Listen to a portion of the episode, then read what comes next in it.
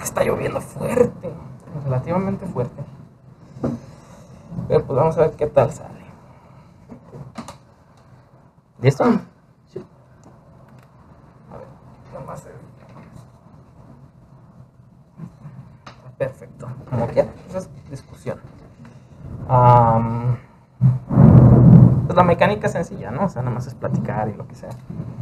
Ah, primero que nada. Bueno, y ahora sí, comencemos. Hola a todos, yo soy Bruno Blue y estoy con Amadeus Chef. A ver, ¿cómo se pronuncia? ¿Sí lo pronuncié bien? ¿De casualidad? Ah, no tengo idea, creo que es. Ah, Che. Sí, creo que es chef. Google, Google Translate dice que es chef. A mí me gusta decir chaf. Chaf. Sí. Me recordaste la, la película de. Algo así que tiene el mismo nombre, ¿no? Chef, algo así, una película.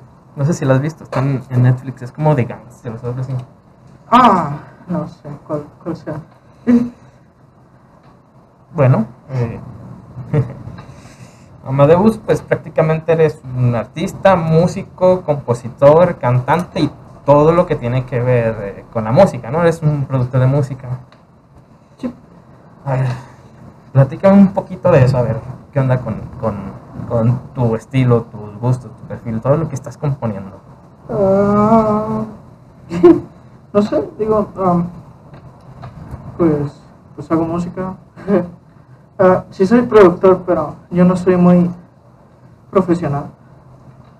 Ah, de hecho, o sea, hago mis pistas y las más nuevas se las he estado enviando a otro productor que es quien me ayuda, que es Wyden. Mi estilo, pues me gusta usar corbatas, trajes, cosas así. Eres bastante formal a lo que he visto. Me encanta eso, la verdad. Pues sí, es como, eh, no sé, la, la imagen que tengo. A lo mejor después la cambio, quién sabe. Pues eso el tiempo lo dirá, ¿no? Sí. Sobre tu música, o sea, me ha llamado la atención. ¿no? La verdad nunca había conocido a, un, a alguien que compusiera música en general. La verdad sí está genial, ¿eh? Y aparte es un honor tenerte aquí, está genial. Está genial. ¿Tu música, qué tipo de música es? Para el que no la conoce. Mm, Yo digo que hago variedades de pop. Este. No me gusta estancarme en el- en el mismo género. Porque siento que el pop puede ser muchos géneros. Por ejemplo, comencé haciendo algo parecido a Vaporwave. a cosas de ese estilo, un poco más lentas. Y ahorita estoy haciendo pop un poco más como actual. Estoy haciendo pop con influencias de RB. Estoy haciendo pop con influencias de New Wave. Pop con influencias de Deep House. Pero al final de cuentas es pop, todo lo que hago. Um, hago rock, pero todavía no he lanzado nada que sea rock. Solo en un lado B, en el sencillo de Genial. Pieces of Your Heart. Tienes varias canciones, ¿no? A ver, ¿cuántas canciones tienes hasta ahorita? Um, pues subidas, por ejemplo, en plataformas tengo 14. Tengo um, las cuatro del EP de Nora Disgrace. Tengo una que es la de Navidad, la de Here Comes the Snow. Ujú. Tengo Furry Boyfriend, el lado B de Furry Boyfriend. Tengo The Neural Cave. Neural Cave tiene dos lados B que son Superstars. Y. um, to Tell the Truth, creo. Y el tercer sencillo que es Pieces of Your Heart tiene dos sencillos, dos lados B, perdón, que es este. eh, no me acuerdo. ah, 1984 y um, Help Me Escape. Y pues en total son 14 canciones. Bueno, se me olvidó mencionar una, que es la 14 que es este una colaboración con Fico, que es otro músico, compositor furro. También es de, de México, es de la Ciudad de México. Ay, su puta. La lluvia. sí se va a escuchar. Bueno, ni modo, estamos en temporada de lluvia, ¿no? No podemos hacer mucho, la neta. Sí. No manches. Uy, te agradezco, güey, que hayas venido, pinche plena lluvia que estaba. Y empezó a llover cuando estaba aquí a una cuadra.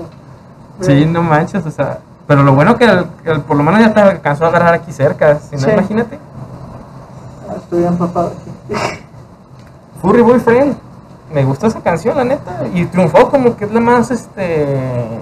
A la que más le gusta, ¿no? A la gente. Pues sí, digo, mu- mucha gente me dice a mí furry boyfriend, como apodo. Te queda, güey. Te queda. Supongo que es como Madonna, que le hizo la chica material por su canción Material Girl, cosas así. Y yo creo que es la que más pegó por el nombre que tiene, que incluye la palabra furry. Eso es como que llama mucho la atención del fandom, vaya. Pero- Es- ajá. Eh, canciones de amor, pues es prácticamente lo que es, no es una canción de amor. Mm, no sé si lo es, la verdad, porque la canción es como yo diciendo, quiero un novio furro. No es como yo diciendo, te amo, me encantas, a alguien en particular. Solo es como que quiero, a la verga, quiero a esta persona, quiero un novio que sea furro. Eh, incluso hay líneas de esa canción que eh, cambian un poco el tema que te dicen el amor no es esto, no es esto, no es el otro. Este, tiene que haber algo especial, tiene que haber conexión. Más que nada mis estándares de lo que yo pienso que es el amor. ¿y Pero no, ajá, pero no sé si sería una canción romántica como tal. Pero es amoroso, es apasionante, y la neta. Pues sí. ¿Y de dónde salió la inspiración de esa canción? Porque la neta, yo no sé, yo no sé de música, pero pues, ¿de dónde salió la inspiración? Mm, pero realmente solo es como, no, no tengo idea, o sea, en cuanto a la letra fue como de que, no lo sé, yo una vez este, tenía como dos meses que había terminado con mi segunda pareja. Y yo, andaba- yo soy alguien tal vez muy emocionalmente dependiente y pensaba, quiero, quiero un puto novio. Pero no quiero que sea un novio cualquiera, quiero que sea furro. ¿Quieres alguien especial? Y pues sí, y, y yo había tenido dos novios que no, no eran furros, porque los tuve antes de yo unirme al fandom. Y eh, creo que quise especificar en la canción que tenía que ser necesariamente furro, porque yo antes de ser furro me metía mucho a Tinder o qué sé yo, tratando de encontrar a alguien especial. Y todos me aburrían a la verdad. Todos eran como lo mismo, todos eran como que tenían los mismos gustos, los, las mismas formas de hablar. No lo sé, me aburría. Pero cuando entré al fandom es como que me enamoraba cada dos meses de un nuevo furro. Es como de que, pues de ahí salió. Si quiero un furro, tiene que. Bro. Si quiero un novio, tiene que ser furro. Oye, y si no es mucha la indiscreción, pues, ¿qué buscabas específicamente en ese momento? O sea, ¿quieres decir que si buscaba novio, si quería otra cosa más casual? Ah, sí, me, me refiero a, pues, ¿qué es, lo que, qué es lo que buscabas? Porque, pues, la verdad yo no he tenido mm, relaciones, pues, amorosas y, este, ¿qué es lo que buscabas tú específicamente? Mm, Pues sí, realmente una relación un poco formal, lo más formal posible. No, no me gusta tener como que gente para jugar o para tener dos, tres meses, qué sé yo. Ya Sí. querías sentar cabeza prácticamente. ¿Vale? Ya querías sentar cabeza. Sí, claro, es mi intención siempre, vaya. No me gustan las relaciones cortas, vaya, digo. Es, es que digo, si a mí una relación corta se me hace como que solo te quieren para cosas más casuales, como, ya sabes, echar pata o qué sé yo. Decirlo. eh, digo, yo, yo soy muy directo, o sea, si yo quisiera echar pata con alguien, le digo, vamos. No le voy a decir, eh, hay canero, qué sé yo. No. O sea, si yo le digo a alguien, quiero andar contigo, es porque en serio quiero algo serio, quiero andar con alguien para un buen rato. Este, Dicen mucho la verdad prácticamente en eso. sí, y este, pues eso era básicamente lo que me refería con esa canción. Si eso te inspiró a hacer la, eh, la canción de Furry Boyfriend, ¿las otras canciones también están inspiradas en cosas similares? ¿O es porque, sabes qué? Quise sacar ese tema y una vez. Mm, Pero la mayoría de mis canciones, bueno, más bien todas mis canciones, están inspiradas en cosas que yo pienso. Cosas que yo pienso sobre el amor, la vida, los amigos. Este, por ejemplo, Cake. Siento que para la mayoría de las personas no va a tener sentido esa canción. Es como, ¿qué es la, la cueva del fideo? ¿Qué, ¿Quién es, quién es este, el dragón rojo, el león, la chinchilla, etc.? Pero más que nada esa canción era tú sabes, tú estabas ahí, ahí nos conocimos. Más o menos en esa época sí. Sí, este era eh, sobre un servidor de disco. Este, y todas las descripciones de las personas, o de las especies más bien, son las personas de los amigos que conocí ahí. Este, Pieces of Your Heart está inspirada de eh, una, una, situación sentimental que tuve. Pero sí, co- con, todo realmente está inspirado en cosas que yo siento, que yo pienso. Nunca escribo como para que la gente se, digamos, se identifique con lo que escribo. Escribo como para que sepan lo que yo pienso. Te vas a- pues prácticamente lo haces en el momento, ¿no? Sí, ¿Cuánto tiempo te tardas en hacer las canciones? Porque pues, no creo que sea algo de lo ah, pienso hoy, a lo- en cinco minutos ya lo tengo, ¿no? no, depende de la canción. Este, Un ejemplo de la que sea. Pues por ejemplo, mi récord de escribir una canción rápido, creo que fue este Traveling Time.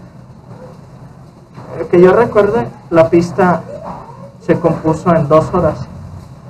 Y la letra, que diga, la canción en total se terminó en dos días.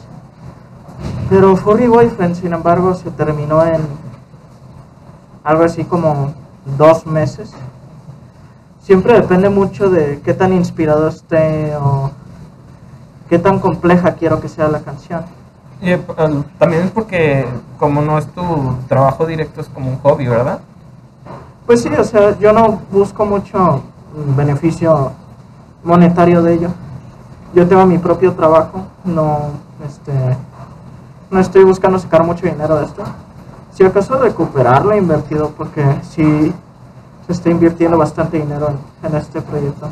La neta, la neta a mí también me gustaría recuperar lo invertido. Pero quién sabe, el punto es, yo quiero nada más hacerlo porque quiero. ya. Y es algo pasional, la neta. A mí me, me gustaría mucho seguir haciendo esto, pero no sé, depende de cuánto tiempo tenga, ¿no? Pues es que todas estas cosas son, se hacen porque te gustan, o sea, hay gente que busca beneficio, gente que busca fama, popularidad, y es la primera gente que termina acomplejándose o rindiéndose porque no lograron eso que querían. Yo como no busco nada a cambio, no me rindo, no me acomplejo. Hago lo que me gusta, si le gusta a alguien que bueno y si no, pues también. Por amor al arte, básicamente. Sí. Oye, está genial. Bueno, de hecho, no es la primera vez que nos conocemos, que es la, la segunda, tercera vez, ¿no? Más o menos. Sí, Las primeras veces habíamos platicado, ¿no? Así de la composición de la, de la música, ¿no? De que estaba hecho, básicamente. me parece sí. Y ahorita mencionaste el lado B. ¿Qué es el lado B y existe un lado A o a ¿cuál es la diferencia? Bueno, lado B de hecho es un formato algo viejo. Yo lo uso porque, no sé, soy algo nostálgico con la música. La mayoría de la música que escucho es como de antes de los noventas. Entonces, antes de los noventas, por ejemplo, cuando el formato más popular en la música era el vinil, los discos tenían su lado A y su lado B. Pero cuando un músico lanzó un sencillo, el lado A normalmente era la canción, el sencillo, la canción que estaban vendiendo. Y el lado B normalmente tenía otras canciones extra que no, no se incluían en los álbumes, eran como algo extra que obtenías por comprar ese sencillo. Y así es como yo lo veo. Digo, en el formato digital no tiene mucho sentido llamarle lado B. Este, pero este me gusta que haya un lado B, me gusta que cuando yo lanzo un sencillo tenga sus canciones extra para que la gente nunca se quede sin que escuchar, digo, ahorita solo tengo unos cuantos sencillos, pero en el futuro cuando yo tenga muchos álbumes o qué sé yo, la gente va a poder escucharlos. Si se queda con ganas de más, pues ahí están los lados B. Es como para que la gente siempre tenga dónde escarbarla y encontrar más música mía. Ujú. ¿Piensas seguir haciendo esto por mucho tiempo más? ¿O, o hasta cuándo piensas parar? O mejor dicho, ¿por qué parar? Pues yo no, yo no sé si me detendría realmente, este, como dije, yo no busco nada realmente a cambio. Lo haces por, lo haces por pasión, Ajá. básicamente. Y yo ya tengo seis años haciendo esto. Yo no esperaba Wow. realmente ser tan reconocido a, esta, a este paso. Este, o sea, hace dos años nadie tenía idea de, de quién era yo. y como quiera, yo ya hacía música.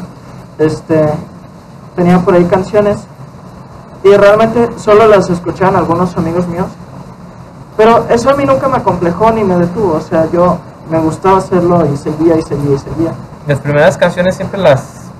Dijiste tienes como seis años, ¿no? Las primeras canciones las sacabas en YouTube o en dónde las sacabas? Sí, en YouTube y SoundCloud. SoundCloud. Pero, ajá, pero eran con otro alias. Este, entonces sí, la cosa es que yo no sé si me voy a detener en un punto. Al menos no está en mis planes.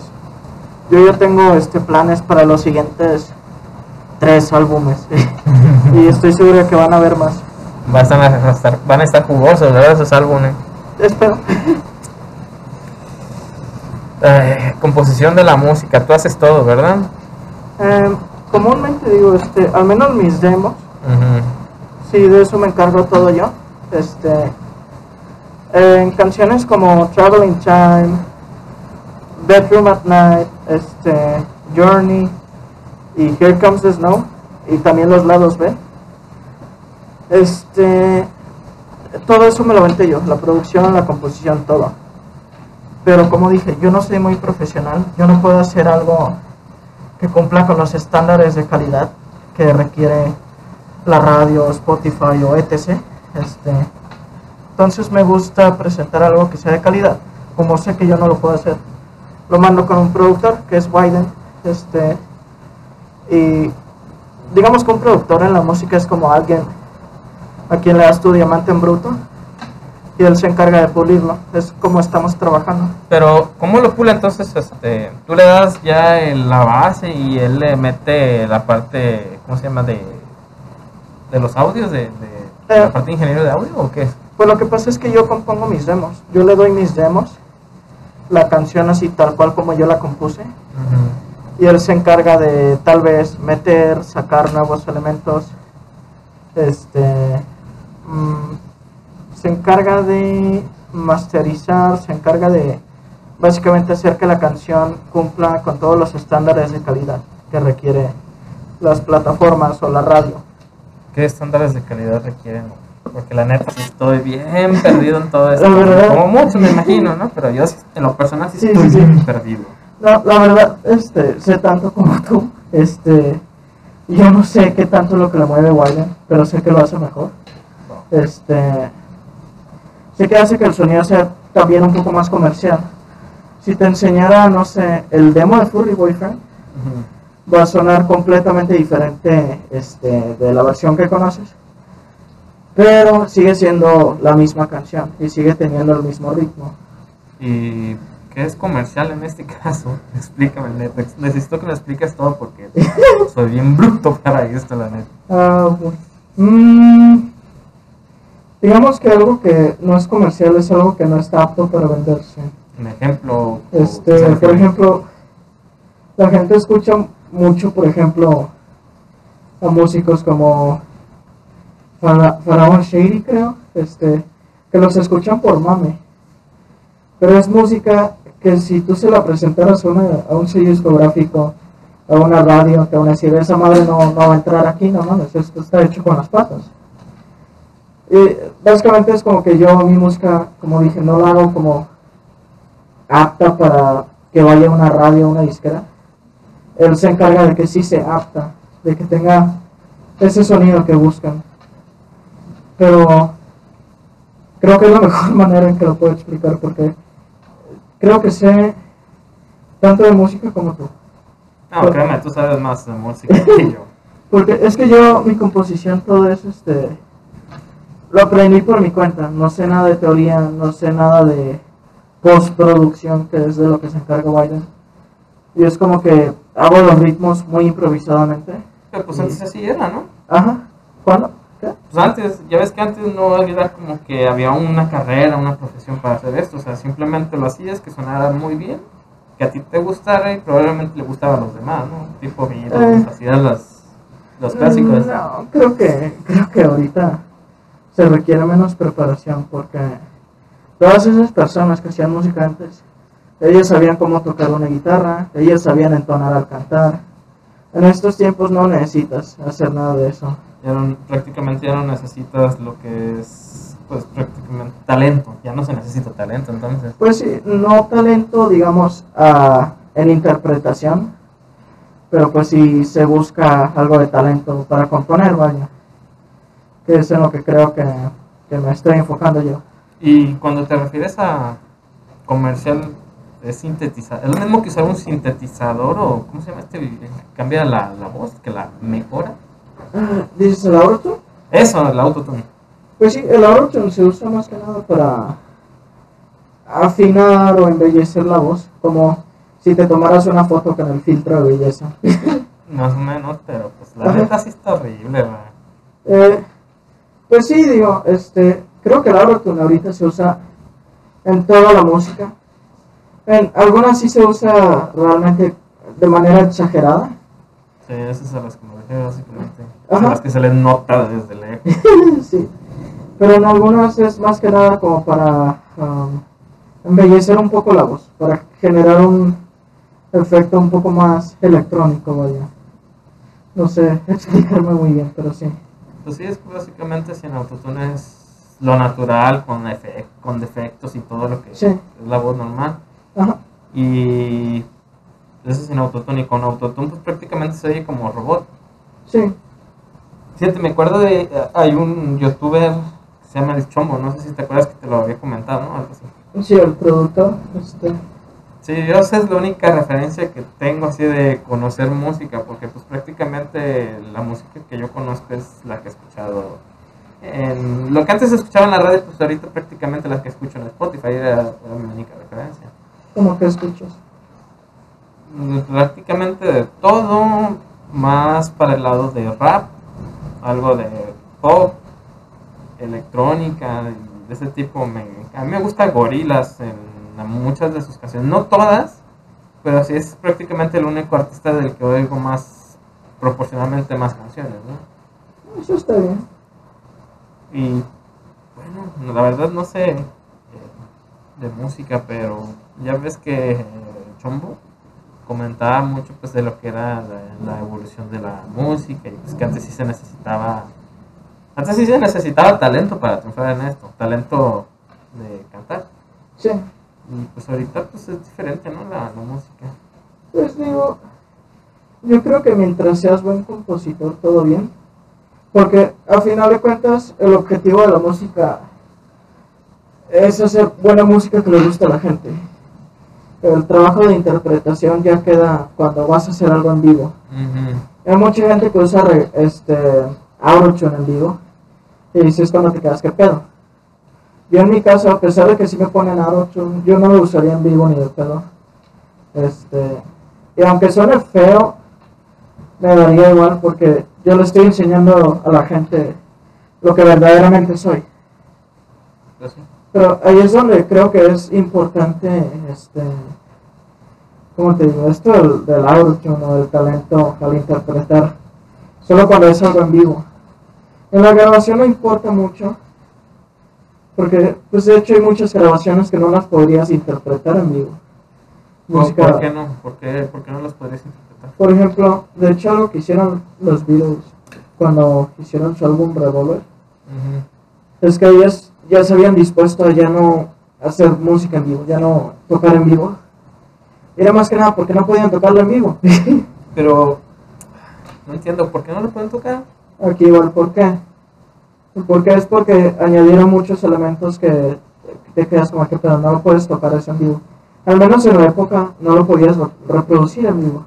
Pero... Son elementos como guitarras al revés, eh, ¿Y eso qué es una guitarra al revés? grabar, grabar una guitarra, este, Ah, poner la grabación al revés. Ponerla. Oh, ok, ya, ya, ya. y eso lo incorporas a la pista. Habían otros loops de sonido también muy distorsionados que, al menos en la época, no, no se podían, este, digamos, presentar en vivo.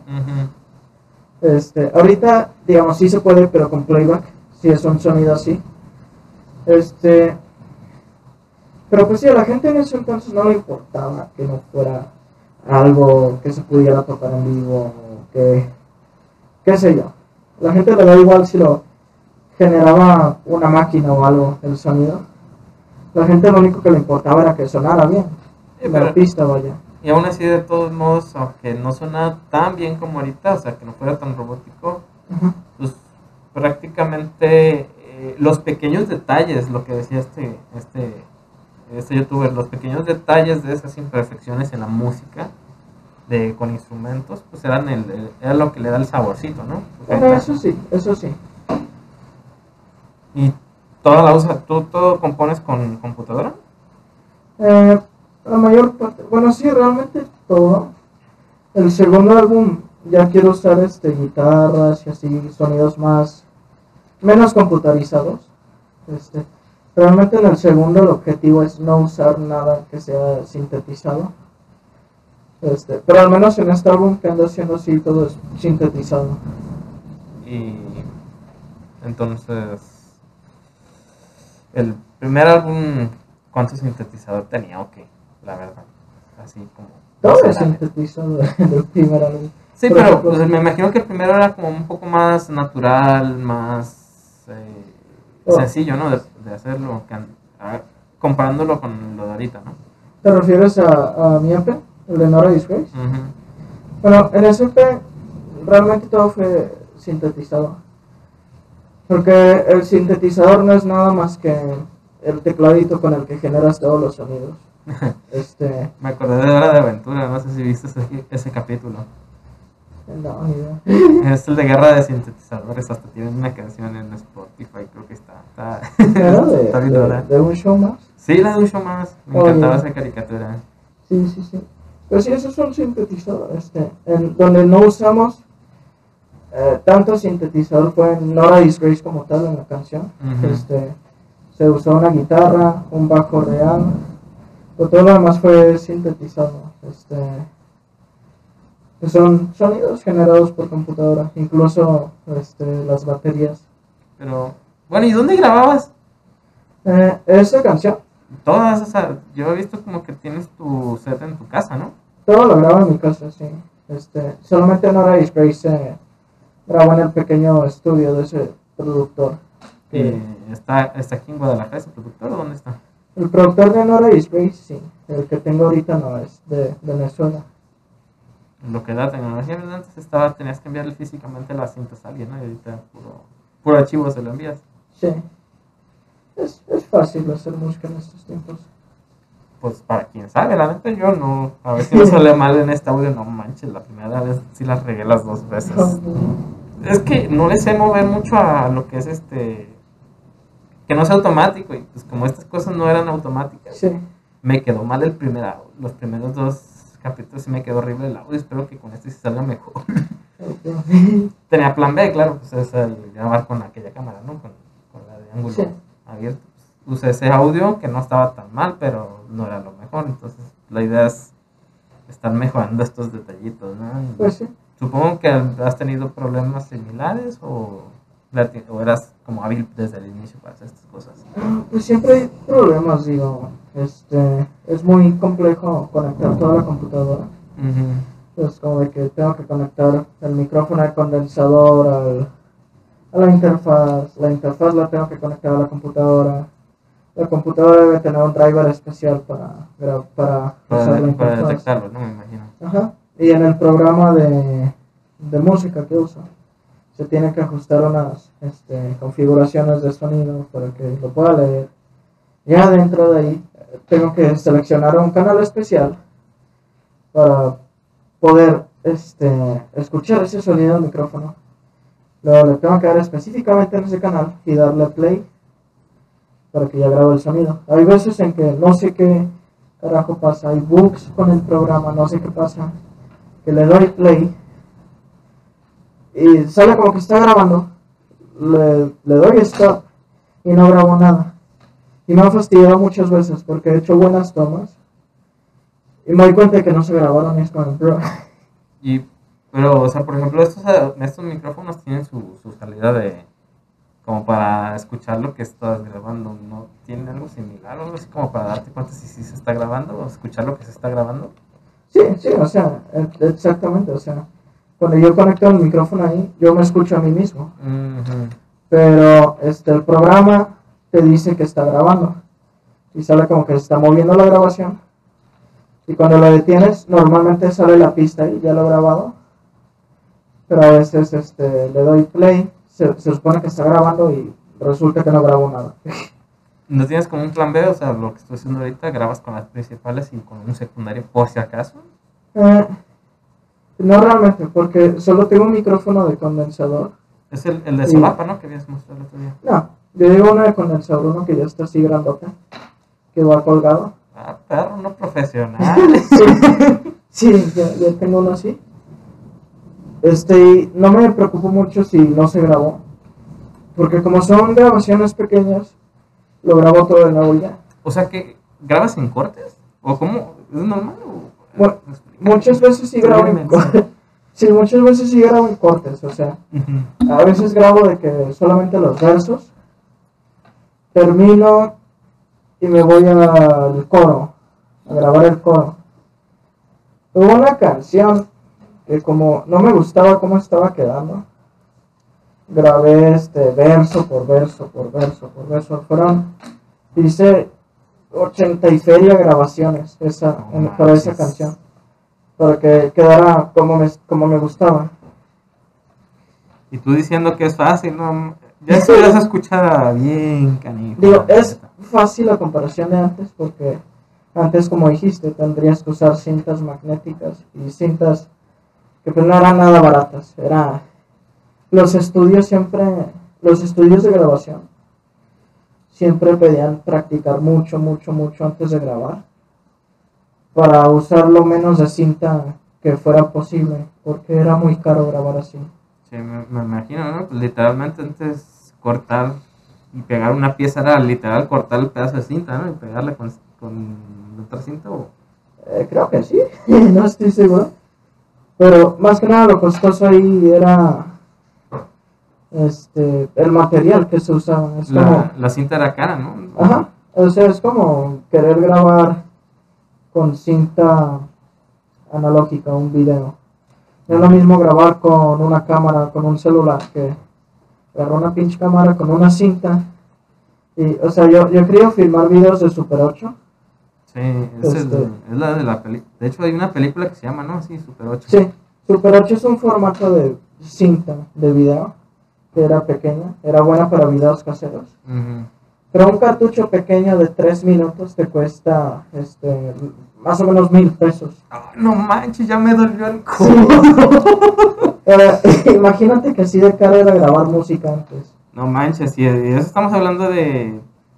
Pero ahorita no será más... Es más cara la, la película ahorita, ¿no? Que antes. Sí, eso sí, eso sí me he dado cuenta que ahorita es más caro el formato analógico porque pues, no se usa tanto, casi que lo usa puro estudiante. Este, pero digamos que te costaba la mitad antes, 500 pesos, imagínate, por cada cinta. Pero es un buen de dinero, ¿no? Como Sí. para hace unos... ¿Cuándo se usaba eso? ¿Hace unos 20 años? ¿Por ahí? Pues el formato de Super 8 se usaba como de los 80 para abajo, porque después apareció... 40, 50 años. Sí, porque- por. Porque el formato ya digital con VHS ya apareció a partir de los 80 más o menos. Pero quieres grabar un, un, este, un video musical o... ¿Qué es lo que quieres grabar con Sí, pero es un proyecto secreto. eso? Entonces vamos a estar viendo próximamente un Sí. video de eso. Va a estar interesante, la neta, por el tipo, la temática y todo, me imagino. Sí, ya daré más detalles de eso luego. Bueno, están, hay que estarlo esperando para cuando salga. Y, y lo que sea. Y por qué no usar pues, el formato digital y luego un filtro. Es- se siente diferente, me imagino, ¿no? Ay, no, no, no, no, eso es horrible. Eso es muy diferente. Es como, no, no me gusta. Este, es como, eh, no, no sé qué ejemplo darte o qué analogía, pero Sí, sí, no, no, no se ve igual. recuerdo un, recuerdo un, este, ¿cómo se llama? Un, un capítulo, creo que se llama, hay una serie de Netflix que se llama Minimalismo o algo así minimalista. No sé si la has visto. No. Bueno, o sea, prácticamente creo que, se, creo que es en esa serie. Y prácticamente lo que decía era que pues era un capítulo de un fotógrafo donde dice, yo uso película en vez de, de digital. ¿Por qué? Porque ahorita cuando usamos en digital pues, prácticamente tomamos fotos y luego la volteamos a ver. Tomamos fotos y luego la volteamos a ver. Y estás tome y tome y tome y tome fotos porque tienes literalmente miles de, de, de espacios para el archivo. Y antes con el con la cinta pues que tenías como unas 24 fotos, ¿no? Ahí está de 36. y de 30 o 36. Y antes si la regabas con una foto, la regabas y no te dabas cuenta hasta que tenías que revelar el, el, el cartucho, ¿no? El cartucho de cinta. Sí. ¿Te tocó to- con esas? Sí, me imagino, ¿no? Sí te tocaron. Sí, cuando era niño usábamos eso. Sí. Y yo tengo una cámara analógica por ahí que de vez en cuando uso. Ujú. Compro rollos de 36 fotos. Y sí, hay veces en que las fotos las revelas y hay algunas que de plano ya ni te las imprimen porque no sirven. No manches. Y fíjate, me acuerdo que antes la, para imprimir unas fotos, llevabas el, el rollito. Para empezar, te tenías que acabar el rollo completo. O sea, que si nada más tomabas tres fotos ahorita y en un mes tomabas otras dos, así hasta que te acabas el rollo, ¿no? Sí. Te duraba como un año, me acuerdo de eso. sí, Y luego de eso, la, le daba- la rebobinabas, ¿no? Con la, sin abrir la tapa, porque si abría la tapa se echaba a perder. sí. Y luego la metías en tu botecito y la llevabas a. Pues donde te las revelaban las fotos, ¿no? Sí, sé si laboratorio. Normalmente era a las farmacias Guadalajara antes. Y daba una semana, es lo que no se me olvida, eran A la máquinas grandes.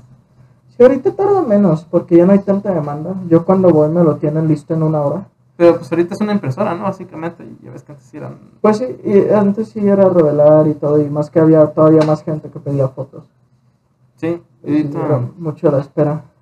¿Y para qué usas ese- esa cámara? ¿Qué, ¿Esa tomas- cámara? ¿Qué clase de fotos tomas? Ah, no, no, no, no, no, no. No podría tomar fotos así porque las tienes que llevar a que las impriman. Entonces, no, no, no, no, no. no. No la revelas. Este, no, ya voy. No, pero esa um, también es para el proyecto secreto que te dije. No, Eh, la, la he estado usando de vez en cuando cuando viajo. Ujú. que tomo foto a mí, fotos amigos, así. Pero había subido algunas en Facebook o en redes sociales. Pero eran de esas cámaras pequeñitas de las que pues eran que prácticamente como una especie de rectángulo, eran de las que tienen lente. No, la mía es un poco más profesional, ya es con el lente y todo. y es, eh, es muy automática esa cámara, o sea, el rollo yo no lo rebobino manual, se enrolla solito y se sale solito. Ah, me imagino que han de estar difíciles de conseguir esas cámaras ahorita, ¿no? O son Eh, más. En Mercado Libre hay varias. No, consigues en Mercado Libre. ¿También el rollo o de dónde lo compras así? El rollo se puede conseguir ahí, pero yo lo consigo en, en un laboratorio de fotografías. Ah, Caray, tengo mucho que no escuchaba de ahí. Ese Sí. tipo de cosas. Sí, hay, hay uno ahí por el centro. Ujú. No, pues sí, la verdad sí está interesante. Sobre tus canciones. No tienes muchos seguidores como otras personas, pero es que estás dedicando tus canciones a un público muy específico, ¿no? Lo que es el furry. Pues yo siento que tengo más atención ahorita que soy furro que antes que no lo era. Sí, pero pues antes era más difícil llegar al público, ¿no? Pues se puede decir, digo, siempre tuve las redes sociales, siempre pude promocionarme o así.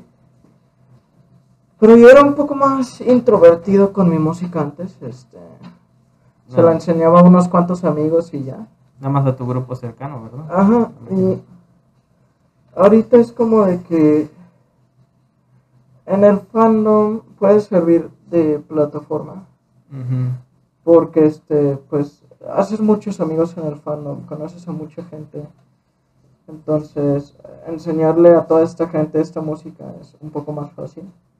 Y lo que también facilita mucho mi difusión es que eh, he sido administrador de varias, muchas páginas de cosas furras, de memes furros, cosas así. En general, Ahorita- de ese tipo de páginas. Ajá, ahorita todavía soy dueño de una, entonces por ahí me he podido dar mucha difusión. Y que func- se funciona muy bien, supongo. Sí, o sea, yo diría que gracias a eso ganó mucha popularidad eh, Furry Boyfriend, por ejemplo. Y a diferencia de... Porque dijiste que tú lo haces un poquito más casero, más personal, ¿no? Más en pequeña escala, ¿no? ¿Y música? Sí, tu música. Pues sí, se puede decir. Y profesional, ¿qué se necesitaría para que tú fueras un profesional? Mm, Bueno, yo creo que yo soy un profesional. Digo, no, no lo quiero decir como egocéntricamente, pero um, como dije, a pesar de que grabo en mi casa, este, ahí en mi computadora, mi productor se encarga de que todo cumpla con los estándares de calidad que te dije. Él de hecho, me acuerdo que me ha dicho que envió una de las canciones que me estaba produciendo. Las envió como una red social de productores este, a nivel mundial. Algunos son muy reconocidos, algunos trabajan ya de plano con gente famosa. Pero esa red social que es como Facebook o es alguna así muy popular, pero también como más enfocada a músico. Que No tengo idea, porque no me dio muchos detalles de eso.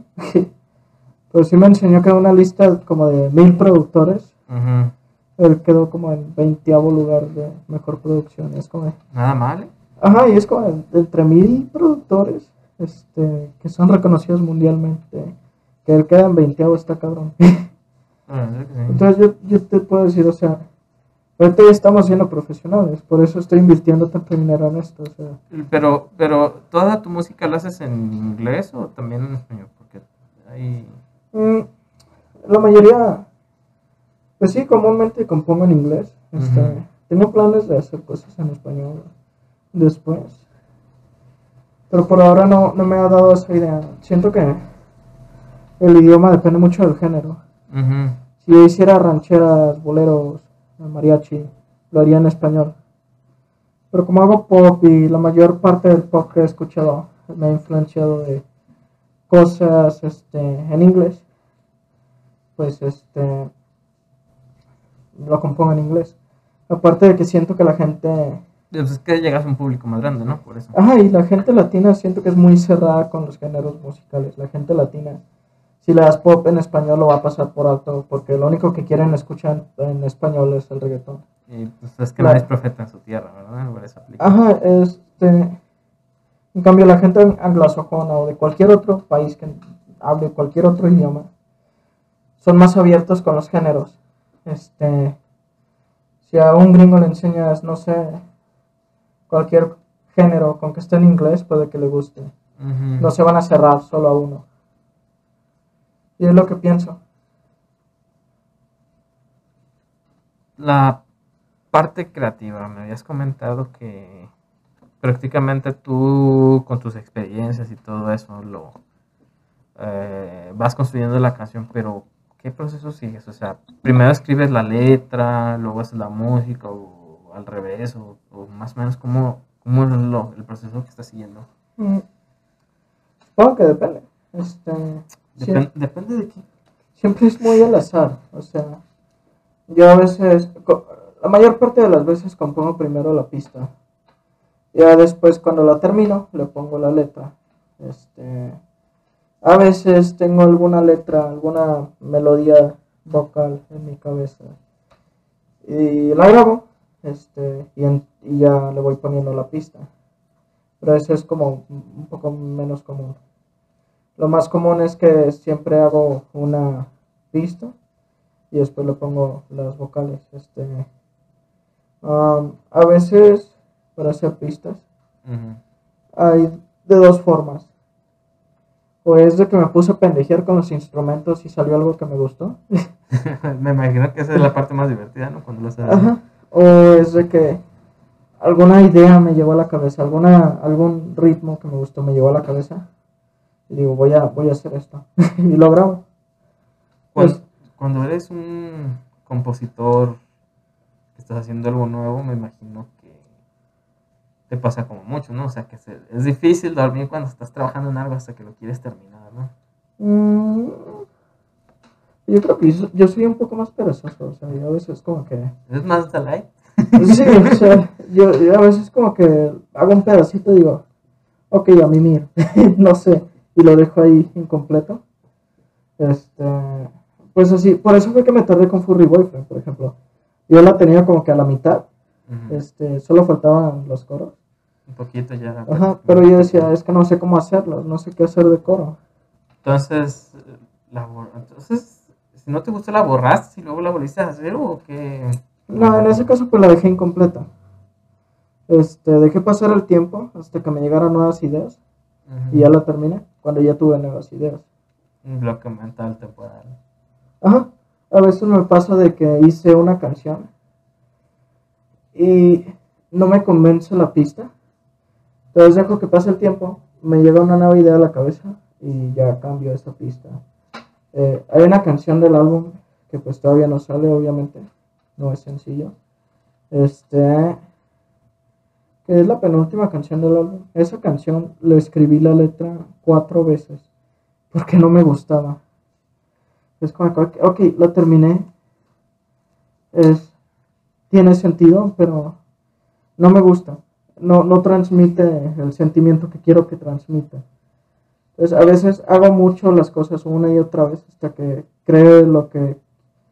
ah, el sentimiento que quiero que, que transmita, vaya. Wow, pues prácticamente la canción. Pues como mucha música, pero me- me- me- en tu caso lo haces hasta que te gusta. exactamente. Sí.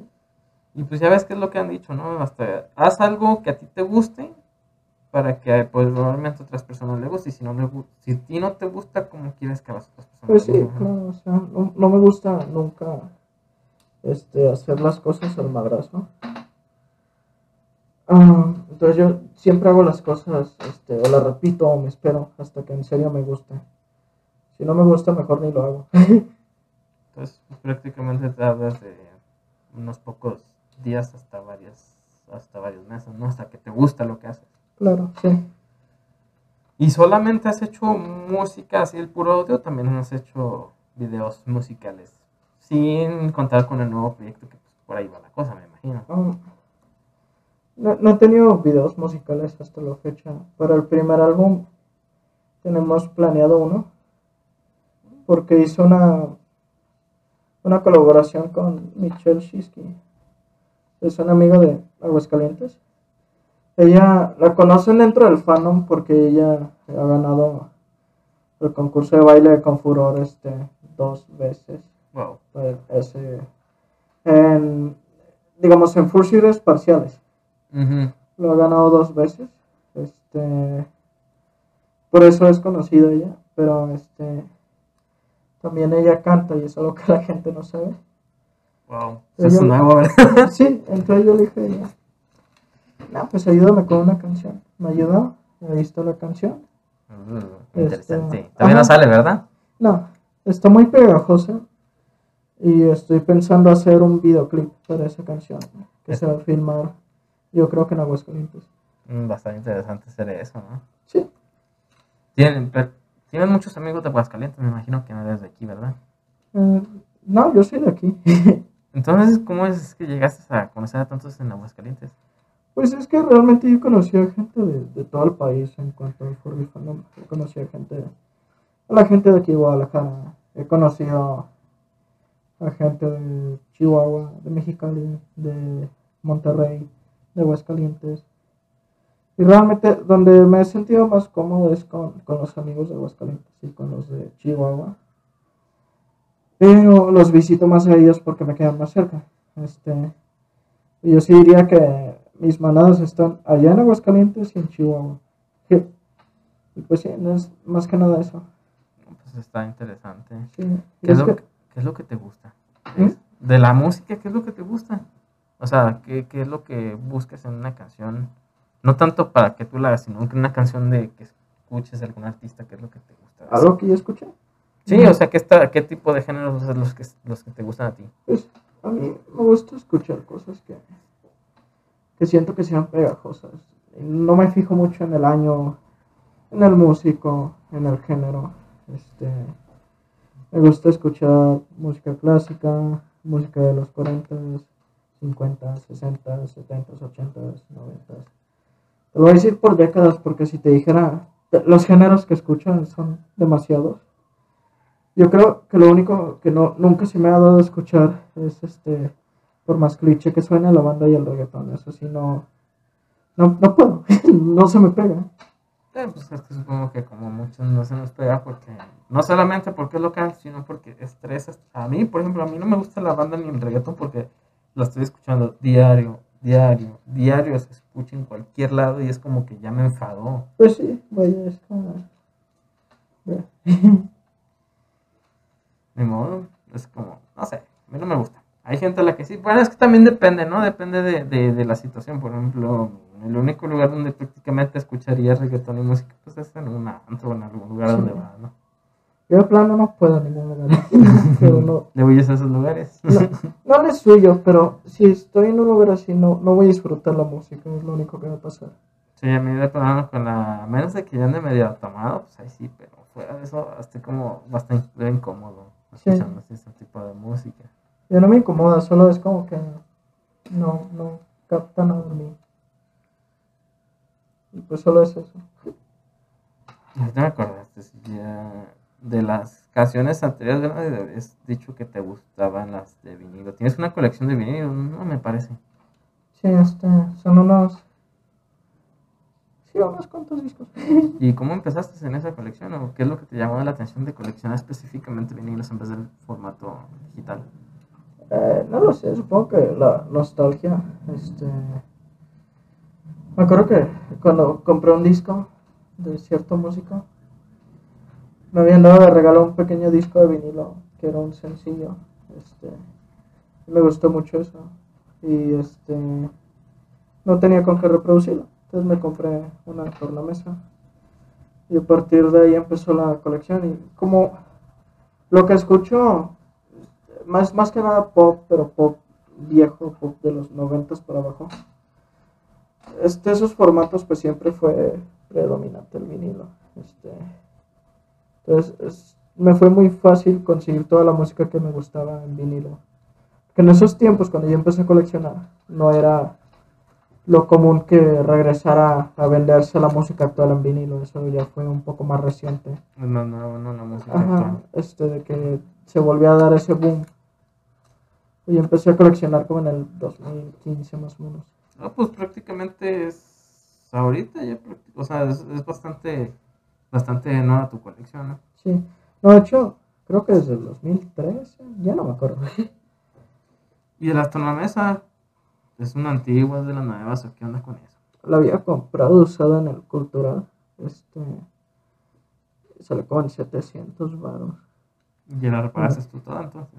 Sí, pues es que no necesitó reparación. Lo único que necesitó fue cambiarle la, la aguja, ¿no? La aguja y ponerlo a un preamplificador y eso fue todo. Entonces sabes bastante de audio cómo pasa eso. A mí se, se escucha complicado, la neta. Pues, eh, digo, ahí, se lo improvisa, vaya. Entonces, como conforme le vas moviendo, ¿le, le vas haciendo? Sí, digo, es como... Cuando yo tuve ese tornamesa, es como que la misma persona que me lo vendió me dijo, necesitas un preamplificador. O sea, sí sabía lo que necesitaba más. Ajá. Entonces yo ya en Amazon lo busqué y digo, a mí no me explican cómo usar esa madre, pero pues ahí le vas viendo las entradas que tiene, los cables que tú tienes para saber dónde meter el cable y así. Entonces, ah, ¿pero te vas en algún video tutorial de YouTube o algo así? A veces sí, a veces sí. Pero para conectar cables, pues no, digo, con que veas la entrada. Entonces prácticamente son plug and play. ¿Eh? Son de desconectar la misma entrada donde en el nuevo y en el viejo o hay que cortar cables y eso? No, este, ahí tiene la entrada para los cables de la tornamesa y para los de salida. Mm, no está nada mal entonces. Ajá. Formato nuevo y viejo, supongo que el formato antiguo, ¿no? El, de, el, analógico era mejor, ¿no? Mm, pues puede ser un poco subjetivo, pero a mí sí me gusta más el sonido del vinil. Pero es que solamente una, un oído entrenado, ¿no? Nota la diferencia. un oído entrenado solamente nota la diferencia, ¿no? Entre... Pues puede ser, sí, digo, hay gente que no notaría la diferencia de unos audífonos de 300 varos a algunos audífonos un poco más caros. Y yo, yo sí soy muy mamón en esos aspectos del sonido. Ah, sabe- un conocedor de audífonos, ¿verdad? Se puede decir, sí. Y que bus A ver, ¿qué hay que buscar en unos audífonos? ¿Cómo elegir unos? ¿Qué debes de buscar? ¿Qué debes de comprar? ¿Qué debes de ver? Pues yo solo, o sea, como te dije, yo no te puedo decir de números, nombres, características, porque soy muy ah, de aprender todo por mí mismo, sin aprenderme nombres. Yo solo busco que esté equilibrado el sonido, que tenga los bajos bien, o que no estén tan fuertes, que estén suaves, que los agudos no te revientan los oídos, cosas así. ¿Pero los tienes que probar antes de comprarlos Sí. o los puedes comprar por internet? Tú ya sabes qué elegir. No, no, yo los tengo que probar siempre porque hay, por ejemplo, audífonos Skull Candy que pues están muy caros, cuestan como dos mil baros para arriba.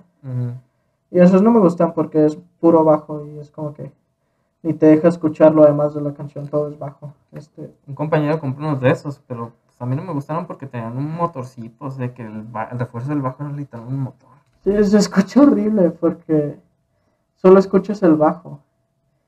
Yo tuve otros Skull Candy que este, eran un poco más baratos.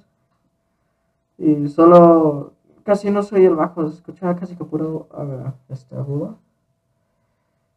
Y ya los que tengo ahorita, pues todo está muy equilibrado el sonido. Son unos Sennheiser Momentum.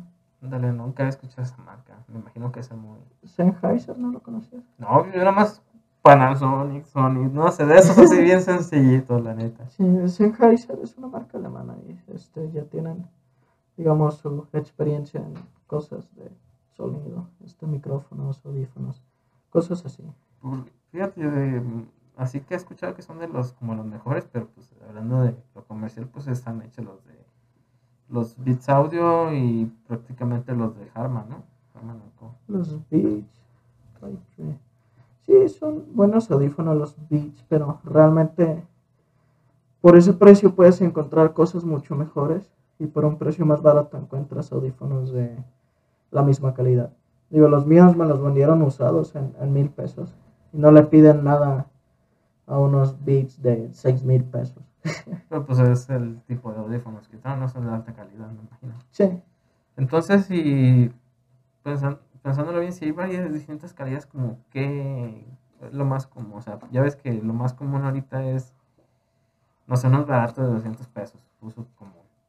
ajá. Pero después de ese, ¿qué tipo de audífono seguiría? Como un intermedio. ¿Ese es el que tienes tú? No, este. Que si me dices unos de 200, se me ocurren unos audífonos de esos que se ponen en la oreja. Ajá, de los que tienen como esponjita. Sí. No, digo como los que van dentro de la oreja. Ah, sí, los, unos como como- chicharitos, ¿no? ¿Eh? Como los chicharitos. Sí.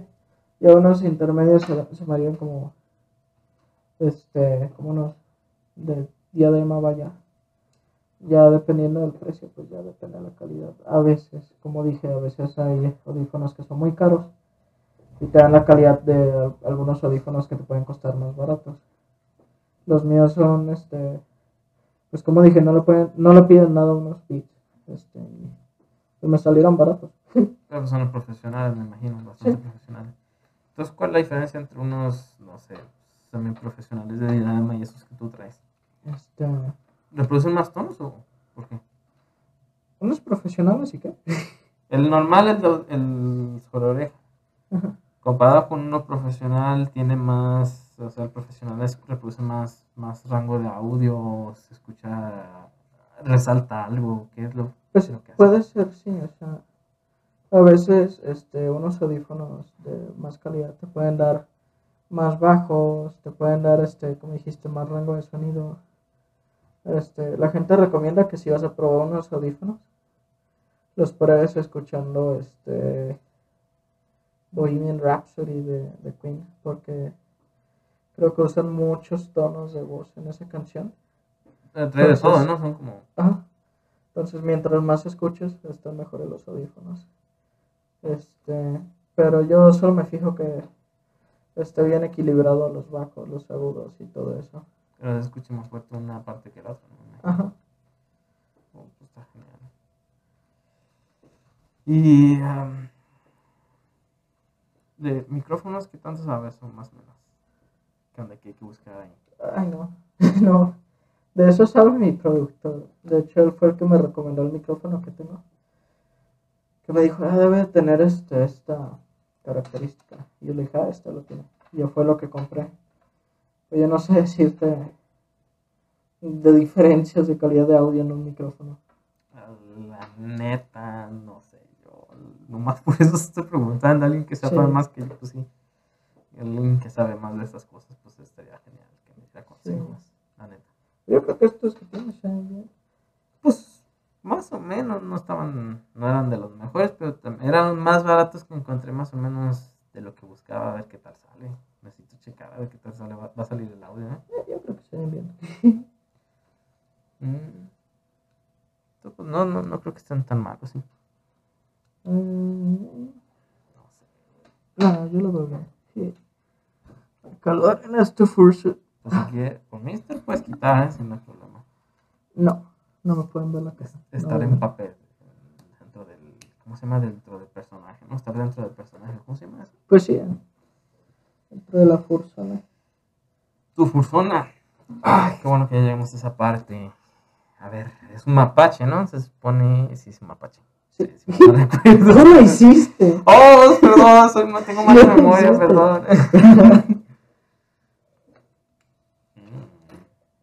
Bueno, tú hiciste el fursuit. Ah, me andaba flojera, pero Pero sí. Pero sí, es, es un mapache genérico por ahora. ah, genérico, no he visto ninguno que use traje, pues sí. Pues es genérico en el diseño de la fursona, vaya. Ya los vestuarios, pues siento que es lo que le da forma a mi fursona. Me encanta, la verdad, me, me gusta así que se vea formal, ¿no? Sí, ¿Por qué formal? pues no más. Más, te gusta así No que sé. se vea así chido. Eh, es como mi imagen, no lo sé. Este, si nos ponemos fuera de personaje, mi personaje tiene un lore, ¿Y qué? un lore, una, un, un background, un este, trasfondo. Ah, como una historia. o Sí, una historia, vaya. No, Este, sería interesante. de que mi personaje es como, eh, no sé si has visto Doctor Who. Ah, un poco. No la anterior. No las nuevas. Está muy, está muy basado en Doctor Who, mi personaje, de que el personaje en Doctor Who es un güey que se hace llamar, o sea, su especie son los, los Time Lords, viajan por el espacio, por el tiempo. Y algo que caracteriza a esos güeyes es que, aparte de que casi siempre son muy formales, Mm, siempre usan como que un vestuario en común. Este, no sé, alguno puede usar trajes de cierto tipo, el otro puede usar smokings o así. Y son varios, pero al mismo tiempo son uno. Porque cuando el, doctor va a morir, este, el doctor que es este Time Lord. Este, se regenera su cuerpo, se convierte en una persona que se ve completamente diferente. Y es cuando cambia su estilo. Y ahora, para evitar copyright, mi persona es un trash lord. Por ahí más o menos. sí, un, un trash lord porque es un mapache y pues trash, basura. Lo que típica, ¿verdad? Que a los mapaches les gusta la basura. Ajá. Entonces, este, mi personaje es básicamente eso, es un trash lord. También cambia de diseño su cuerpo. Ahorita estamos en, en el segundo diseño, porque el primero es el que sale en la portada de Nora Disgrace. Sí, sí me acuerdo de ese. Era es cafecito, este, se vestía un poco más como con gabardinas, este, más, más a los 40, usaba sombreros y así. Pues te gusta lo clásico, ¿no? Me imagino que Ajá. también por eso. Sí, y la Forzana actual este, usa sí trajes, pero ya que se ven como de esta época, vaya. Ya no es tanto de usar sombreros o gabardinas tan largas, vaya. Ya es un poco más de estos tiempos, pero formal todavía. El siguiente, este, la tercera versión, va a ser más sesentero, va a usar cosas hippies, cosas así. Eh, era el que tenía así como azulito, ¿no? Poquito, sí. Sí, ¿Por qué un mapache? Porque elegí un mapache. ¿Pero ¿Te gustan los mapaches o por qué? Sí, me gustan los mapaches en muchos aspectos. Creo que el aspecto más importante es que están bonitos. Bonitos y. ¿Cómo era? Bonitos y gorditos, chicos. Bonitos y gorditos. Sí, y el otro aspecto es que son seres muy, muy desastrosos, muy como en contra de las reglas, este, casi hasta anárquicos. Y siento que en parte eso soy yo, o sea, a mí no me gusta seguir reglas, no me gusta... Si yo tengo un empleo donde a mí me están como que siendo muy mandones conmigo, lo dejo. Y no es un buen ejemplo, no lo hagan, no sigan ese ejemplo mío. Sí, tampoco, tampoco estar estresado, ¿no? Todo el rato. Ajá, tu pero pues sí, así, así es como soy yo, o sea, este, Liberal. y los mapaches también tienen fama de ser rateros por alguna razón, y pues tengo un pasado medio turbio en ese aspecto. Ya es que, el, bueno, se supone que los mapaches tienen lo de aquí, ¿no? Los, Sí. los anteojos de mapache. Sí, sí, sí. Pues es que también son animales bastante inteligentes. Ajá, en parte sí. Estaría chido tener un mapache, ¿no? A mí me gustaría tener un mapache. Eh, yo siempre he querido tener uno. me imagino que no han de ser muy fáciles porque, pues, como se meten en todos lados. Pues sí, lo necesitas tener en un espacio abierto, en un jardín. Este, necesitan bastantes cuidados también, aunque también en parte he escuchado que es casi como tener un perro, les puedes dar croquetas si quieres y cosas así. Pues es que se supone que comen de todo, ¿no? Son bastante omnívoros. Pues sí, O sea, chido tener un mapache. sí. Me encantaría, me gustaría tener un mapache. No sé. Pero creo que aquí no, aquí justo ahorita donde estoy viviendo sería muy complicado por el espacio. Pues sí. Es que casi no tengo mucho espacio, pero bueno. Mapache. Está genial, la neta. Me gusta la idea del mapache y ser bastante liberal. No sé. ¿Y qué onda con.? Bueno, no sé. ¿Y estos días cómo te han ido? Estos días, ¿cómo me ha ido? Sí. Pues bien. Este, yo creo que la, la primera mitad del año estuvo medio basura. Pero esta segunda mitad lo está compensando todo. Me imagino que por lo de la pandemia, ¿verdad? Estuvo muy Ah, la, complicado. la pandemia fue lo de menos. La pandemia me la pela. es lo que. Tuve muchos problemas sentimentales la, la primera mitad del año. Este. Problemas de que me habían corrido un trabajo, de que murió mi abuelo, cosas así. Ahorita, pero ahorita a partir de julio es como que encontré un muy buen trabajo. Y empecé a andar con, con alguien que pues es Cato, tú lo conoces, es este buen amigo tuyo. Buen amigo, la verdad. Este, Buen chico. ajá, y pues me ha ido bastante bien para ser cierto últimamente, es como es sospechoso, siento que me ha terminado pasando una mamada. Ah, esperemos que no, ¿verdad? sí, No. Bueno, pues. Pues sí. ¿Qué otra cosa?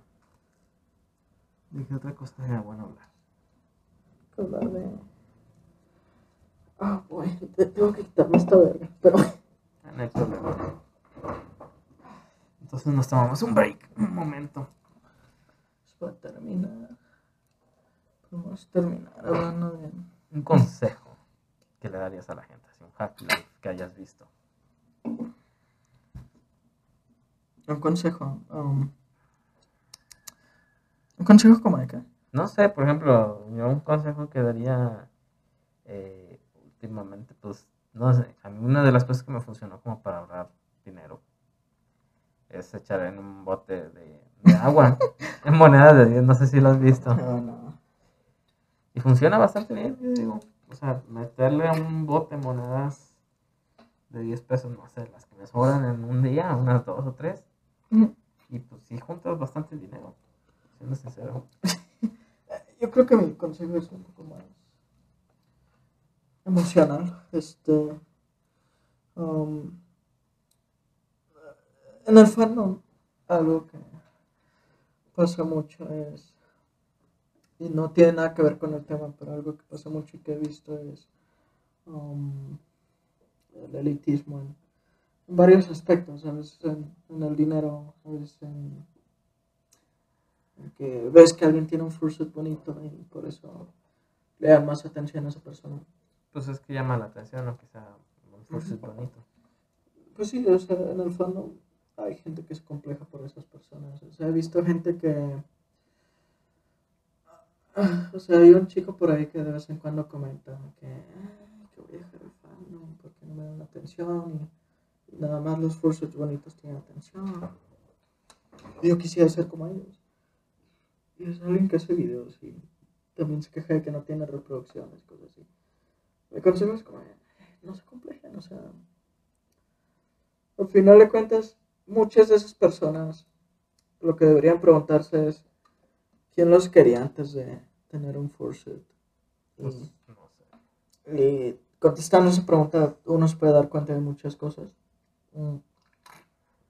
Este, lo mejor que uno puede hacer en el fandom, si quiere progresar o qué sé yo, es hacer las cosas que a uno le gustan sin fijarse mucho en, en los demás, sin fijarse mucho en que esta persona tiene más atención que yo, más reacciones, más likes, etc.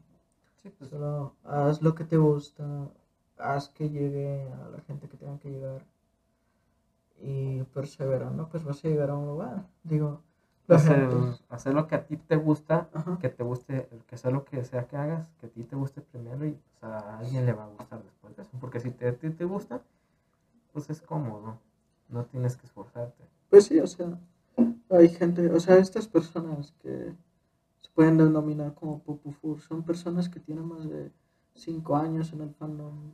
Los más pesados tienen más de 10 años. O sea, Es todos gente- ve- veteranos. ¿no? Ajá, o sea, es gente que no logra cosas así en, en- nació la de allá, o sea, tienen su tiempo y por eso los conocen.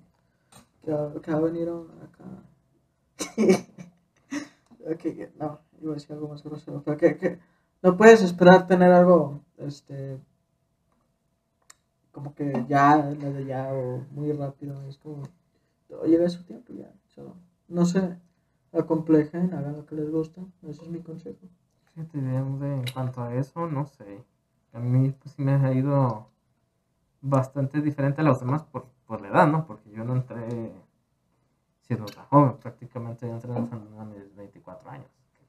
Técnicamente para este fandom es bastante viejo, ¿no? Tener 24 años apenas andar entrando. Pues yo entré a los 21, o sea, yo entré este, hace dos años, en el 2019, en junio. Y no, no siento que, que la edad haya sido este mucho problema. Este, Y cuanto a madurez, porque pues, yo te digo, yo entré bastante viejo. Pues ya estaba como medio maduro, ya medio formado mi carácter y todo eso. eh, pues es que tienes que definir qué es madurez, o sea, la, la madurez hasta puede ser subjetiva para todos. Para algunas personas madurez es hablar de temas de conversación un poco más profundos, un poco más maduros. Ujú.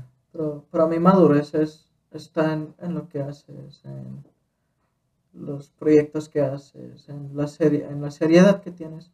La seriedad, Y- sobre y- todo, ¿no? Ajá, y tú estás empleando bien eso, esa madurez, porque todo esto está muy profesional. Yo no he visto a alguien así en el fandom que haga algo como lo estás haciendo tú. Pues es que la, la verdad esto yo, mira, a mí, como ya creo que ya lo había comentado en otro capítulo, después lo vuelvo a comentar. A mí me gustó este, un par de, de personajes. Bueno, no sé si personajes en sí, porque pues, tampoco ellos se definen así como un personaje, pero he visto un par de youtubers que hacen estas cosas. Me encantó, o sea, como... Sí. Es que yo lo, lo, lo primero que recuerdo en este tipo de, de interacciones, de este tipo así que fue en podcast, fue cuando creo que tenía como unos 12 años que fuimos a un programa de radio.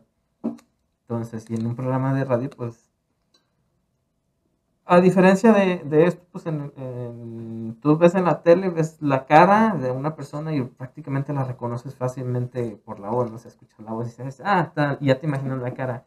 Y en el radio es diferente, en el radio era, tú escuchas la voz y piensas, no, pues es que es, no sé, mide un 80, ojos azules, cabello, o sea, se, la, se los imagina así súper guapo, no sé, la o a la, cuando es una mujer, no, pues es que está así de bonita, flaquita, curvilínea, no sé.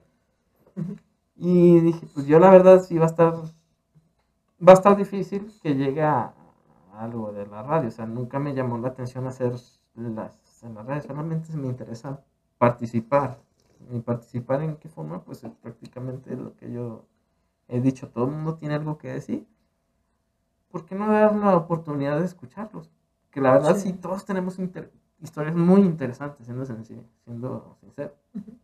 Entonces dije, pues hay que hacer esto, tal vez no es, no es lo más nuevo, no es lo más novedoso, probablemente es lo más común que se está desarrollando ahorita pues, durante la pandemia. Como, pues, es, sencillo hacerlo, siendo sincero, un podcast es bastante sencillo. Sí.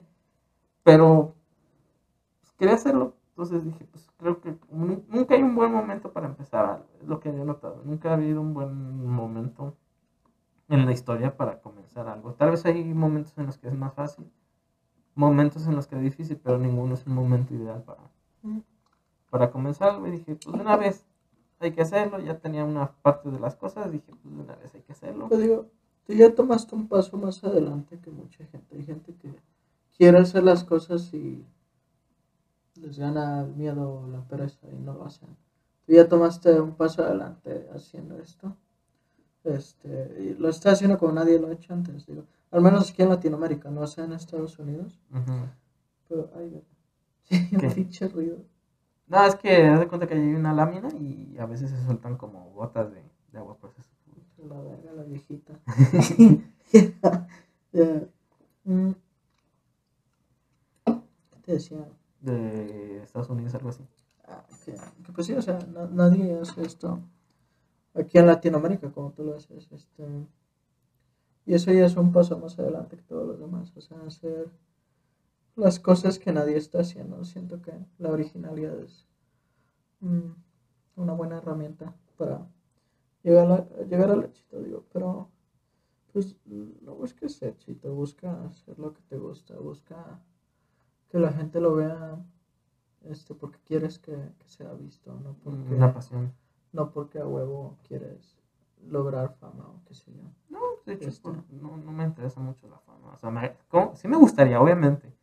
Sobre todo para recuperar la inversión, porque pues esto prácticamente no fue, no fue barato. No es lo más caro, de hecho es el método de hacer lo que yo quería de la forma más barata posible y tratándolo de ser lo más profesional como yo quería. Pero, eh, me gustaría recuperar a mí la inversión, la neta. Si no, pues por lo menos me quedé con la experiencia. La pues experiencia pues, de pues sí, digo, mi consejo sería, pues tú sigue adelante, o sea, no, no te detengas con esto sigue invitando a más gente. Este, claro, asegúrate de que sea gente que sea que tenga algo interesante que decir. Pues todos tenemos algo interesante que decir, solamente estoy buscando como tener variedad, no, no ser lo mismo, o sea, que todos sean eh, un solo tema, ¿no? Saber captar el, el, tema interesante que puede decir esa persona, tal vez debería ser este, la, la herramienta que deberías usar. Este, y pues sí, solo sigue adelante, no te detengas con esto. Pues solamente el tiempo lo dirá a ver qué tal me va. Pero pues hay que hacerlo. El punto es eso, hacer. Creo que ya sería todo, ¿verdad? Pues sí. Bueno, entonces eh, solamente como última cosa, eh, música, todas tus redes sociales, ¿dónde te pueden eh, seguir? Um, en Spotify primero, ¿no?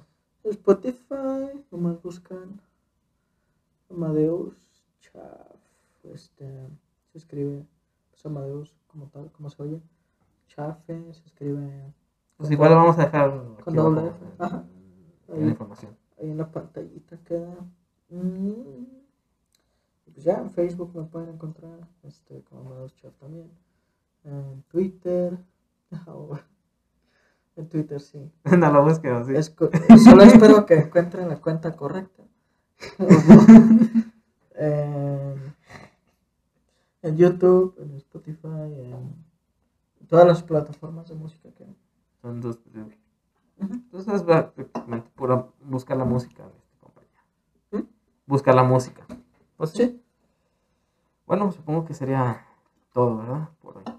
Entonces, nos vemos en otro. Nos vemos en otro capítulo. Tengo que ir a chingarle el trabajo. Hay que llegarle. Ánimo, muchas gracias por vernos.